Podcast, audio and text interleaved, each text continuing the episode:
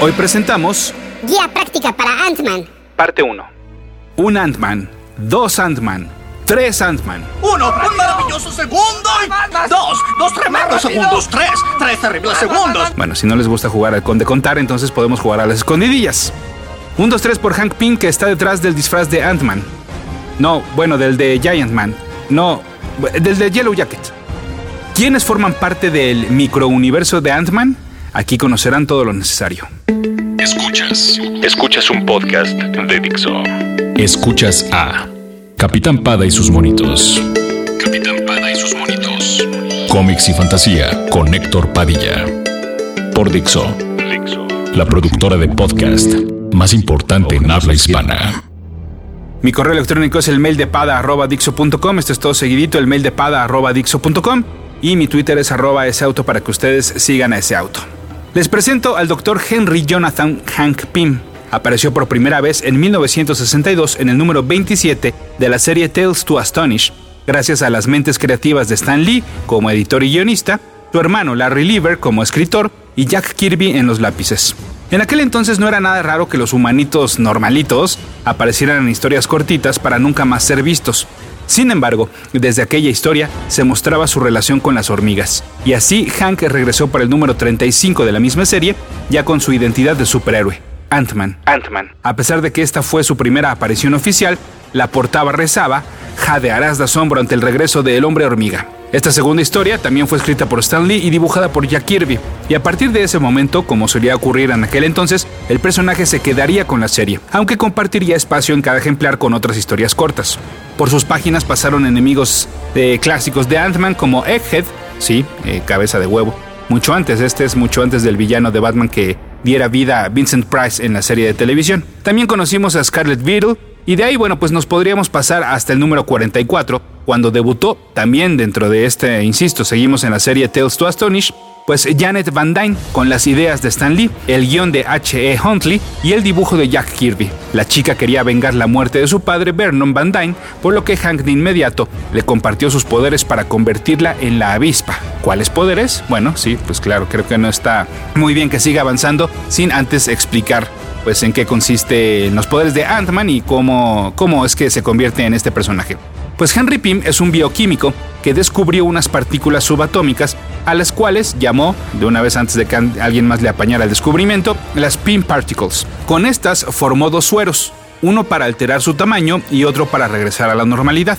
Cuando se encogió por primera vez, se enfrentó a un hormiguero y después de escapar decidió destruir su descubrimiento. Claro, pues esa es la primera historia pre-Ant-Man que ya les platicaba hace rato, pero pues arrepentido él y sus creadores lo convirtieron en superhéroe dándole además un casco que le permitiría no solo analizar y aliarse con las hormigas, sino también la facultad para manipularlas a control remoto. Desde que conoció a Janet le pareció bastante atractiva, por lo que entonces no dudó en ayudarla a combatir al criminal alienígena que asesinó a su padre. Prácticamente le aplicó la misma dosis, pero con la facultad de crearle unas alitas debajo de los hombros y en la espalda. Estas solo aparecerían cuando encogiera. Así entonces las aventuras de los ya inseparables Ant-Man y Wasp continuaron en Tales to Astonish. Ya estamos entonces en 1963, año en el que salió el número uno de The Avengers, título que reunía personajes que ya encabezaban su propio título, como Thor, Hulk, Iron Man y el Hombre Hormiga y la Avispa. Después de enfrentar a Loki, decidieron seguir juntos como equipo y fueron bautizados por Janet como los Vengadores. El número 2 del supergrupo de Marvel no solo nos traería la salida de Hulk del equipo, sino la llegada de un nuevo integrante, pero no hubo necesidad de sacar una copia extra de las llaves. Hank Pym modificaría su traje y sus poderes para entonces ahora convertirse en Giant Man. Este cambio de identidad, pues bueno, era casi obligado. ¿Cómo iba a poder un superhéroe que se hacía chiquito y controlar hormigas ser necesario al lado de un dios y de otro ser humano altamente inteligente? Pues aun cuando había participado en la derrota del medio hermano de Thor, pues su utilidad se iba a agotar pronto. Eso por una parte y por otra, pues Stan Lee lo explicó en algún momento. Dice que él amaba a Ant-Man, pero sus historias nunca fueron exitosas realmente. Para que realmente sobresaliera tenía que ser dibujado al lado de cosas gigantes y así entonces ser visualmente atractivo. Pero constantemente Stan le tenía que recordar esto a los dibujantes. El cambio de traje, poderes e identidad también se vio reflejado entonces en Tales to Astonish y el gigante y la pequeña se enfrentaron a villanos como el puerco spin, Black Knight, el toro y el trompo humano, entre otros. Estos villanos de hecho pronto pasarían a formar parte de los enemigos de los Avengers. Y como era una costumbre Marvel, pues no solo con el equipo se enfrentaron a otros héroes, sino también como dueto pelearon contra Spider-Man y contra Hulk. Curiosamente, esta última batalla ocurrió en el número 59 de Tales to Astonish y para el 60, el Goliath verde se iba a quedar con la mitad de cada ejemplar de esta serie. Es decir, se presentaba una historia de Giant Man y de la avispa y otra de Hulk. En el 65, Giant Man cambió de traje, agregándole varias partes azules. Y no solo estoy hablando del número, sino del año, porque también, para aquel entonces, en 1965, ya había llegado el Capitán América a los Vengadores, pero además vendría el primer gran cambio de la alineación del equipo. Salieron Thor, Iron Man, Wasp y Giant Man y entraron Hawkeye, la Bruja Escarlata y Quicksilver. Sí, con la llegada de la película del hombre hormiga, ya entonces habrán debutado en el cine los personajes de las dos primeras alineaciones de los Avengers, y si Henry y Janet acaban por unirse al equipo o nos eh, dicen, debido a, los tiempos que va a manejar la película, pero bueno, ya en eso entraré en algún otro momento, pues a menos que este eh, Henry en algún momento nos digan que formó parte de los Vengadores, quién sabe, ¿no? El chiste es que pues prácticamente ya tenemos a todos en el cine, por lo pronto las primeras dos alineaciones. Regresando a los cómics, entonces los fans pues de Ant-Man y Wasp, si es que lo sabía, eh, pues solo podían verlos entonces ahora en la serie Tales to Astonish, porque ya se habían salido de los Vengadores, pero también este gusto les duraría poco, ya que en ese mismo año, pero en el número 69, sería su última aparición dentro de esta serie. A partir del número 70, entonces Tales to Astonish iba a presentar historias de Hulk y de Namor, el submarinero. Esta ausencia, de hecho, no duraría tanto, un añito más o menos, porque entonces Hank Pym regresó pero, ¿qué creen? Con otro disfraz y con otra identidad. Ahora el gigante se hacía llamar Goliath. Este personaje también iba a incorporar las facultades de la identidad de Ant-Man, pero a un precio, pues comenzaríamos a notar que el estar cambiando de tamaño a cada rato le iba a provocar malestar físico y mental. Las consecuencias más fatales llegaron años después, pero su primer gran fracaso las acelerarían. Poquito después de haber cambiado de disfraz, sí, otra vez, esto ocurrió en el Avengers número 54 en 1968. Bajo la pluma de Roy Thomas y los lápices de John Buscema, Pym crearía la inteligencia artificial Ultron. Así es, amiguitos, fue Hank y no Stark y Banner quien metió la pata, como vimos en la segunda película de Los Vengadores. La historia completa del robot la vimos en el siguiente número, en el 55, y a partir de ese momento se convertiría en la pesadilla de su padre intelectual y pues en uno de los más grandes enemigos del equipo de los Vengadores. ¿Qué tanto estaba afectado Pym? Bueno, pues mucho, porque uno solo así solo se explicaría que en el número 59 de Los Vengadores vimos el debut de Yellow Jacket, quien al principio parecía un enemigo más, pero resultaría ser el mismo Hank Pym, víctima de esquizofrenia provocada por unos químicos que había inhalado. Y entonces, que entre que sí y que no, pues le pidió matrimonio a Wasp, para que entonces la boda entre ambos se realizara en el número 60 de Los Vengadores. Entre un ir y venir de sus diferentes personajes, pues a veces era Ant-Man, a veces era Yellow Jacket.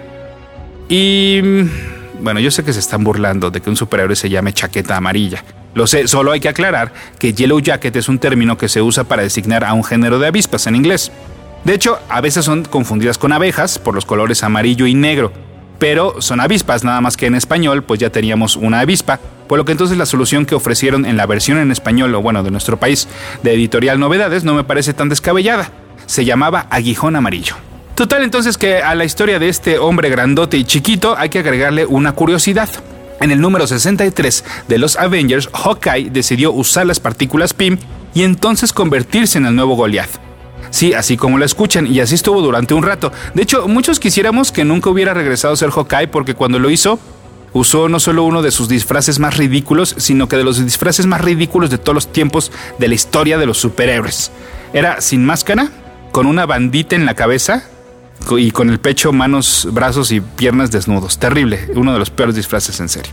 Sin embargo, bueno, regresemos a Pim porque sus problemas mentales no habían desaparecido del todo. Primero fue suspendido de los Vengadores por el Capitán América, por, eh, porque por una parte estaba tratando ya bien mal a Janet. Y luego también atacó a un enemigo por la espalda cuando éste ya estaba a punto de rendirse. Entonces lo iban a poner en una corte marcial para decidir qué iban a hacer con él, pero este tipo brillante, y lo digo de manera sarcástica, tenía un gran plan para recuperar su reputación.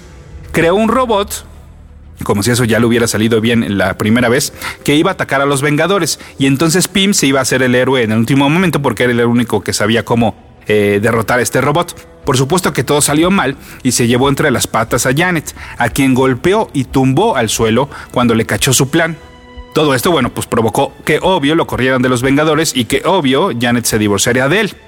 Sin embargo, bueno, pues en este evento en específico me voy a detener un poco, porque, bueno, por una parte la violencia e inestabilidad mental de Hank Pym volvería a ser tratada años después bajo la pluma de Mark Miller en la versión Ultimate de los Vengadores, es decir, los Ultimates. Aquí no solo Hank es mucho más manchado con Janet, sino que las repercusiones son mucho mayores. Le llama idiota, le llama estúpida y la deja otra vez completamente golpeada, nada más que con muchos más heridas. Sin embargo, bueno, pues así le fue a él cuando a pesar de que eh, tenía, pues claro, sus poderes para hacerse grande, pues el Capitán América le acomodó una igual o más grande que la que le puso a Janet. Por otra parte, bueno, pues este golpe en la historia em, que les mencionaba hace rato, en la original, pues, ha pasado a la historia no solo como uno de los eventos pues, más polémicos en la historia del personaje, del grupo, de Marvel y de los cómics de superhéroes en general, porque además ha trascendido por la verdadera historia que hay detrás. Resulta ser que, al parecer en el guion original, escrito por Jim Shooter, sí, al que ustedes recuerdan por Secret Wars, tan mencionado en los podcasts eh, que le dediqué a esta saga, bueno, pues este había puesto en el guion que el golpe, bueno, pretendía que el golpe fuera accidental, que fuera más bien una demanda así como de hazte para allá, déjame solo. Sin embargo, el dibujante Bob Hall había aprendido de John Buscema a que para todo pues se debía de exagerar las acciones para hacerlas más impactantes y entonces pues el resultado fue un tremendo bofetón completamente intencionado. Jim Shooter ha explicado que, o sea, lo que sí tenía muy claro es que él quería, mantener muy real los problemas mentales por los cuales estaba pasando Pim. A final de cuentas, y como ya les decía hace rato, pues el tipo no mantenía una identidad fija y entonces esto por supuesto que era un reflejo de, su inestabilidad, perdón. Y además, bueno, su más grande logro, Ultron, se había convertido más bien en su más grande error. Por si fuera poco, entonces estaba casado con una chica a la que todo le salía bien, tanto en su vida personal como en la social y en la superheroica.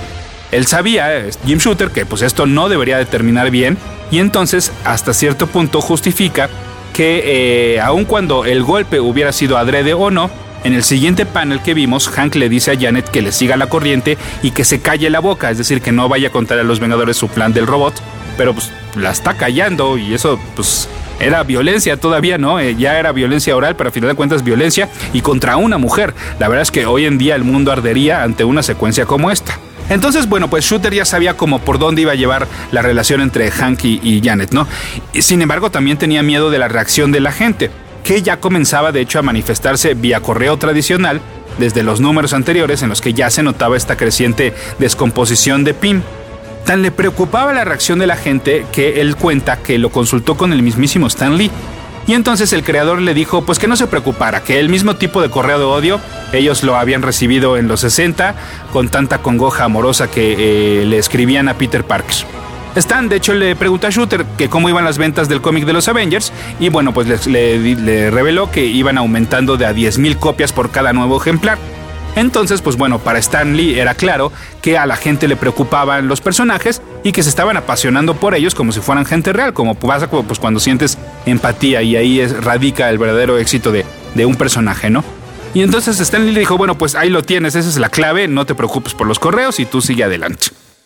Ahora, por si fuera poco, apenas hace unos años conocimos la versión y opinión del dibujante Bob Halp con respecto a esta historia y declaró que, bueno, pues de entrada apenas estaba enterando de que esa nunca había sido la intención de Shooter, de que él no quería que fuera un golpe tal cual, y que bueno, que de haber sabido eh, que él no estaba de acuerdo, él no lo hubiera dibujado, porque de hecho desde un inicio no le gustaba la historia. Sin embargo, él apenas estaba comenzando su carrera y estaba dibujando a los Avengers, unos personajes que a él le gustaban mucho, por lo que entonces no iba a desperdiciar la oportunidad de, de seguir en este título y entonces decidió comportarse como un profesional. Tan estaba comenzando que dice que ese dibujo en particular lo tuvo que trabajar varias veces porque no le gustaba cómo como, como quedaba, no porque alguien le pidiera de que, había quedado mal, sino porque, pues sí, a él, no, le gustaba cómo quedaba.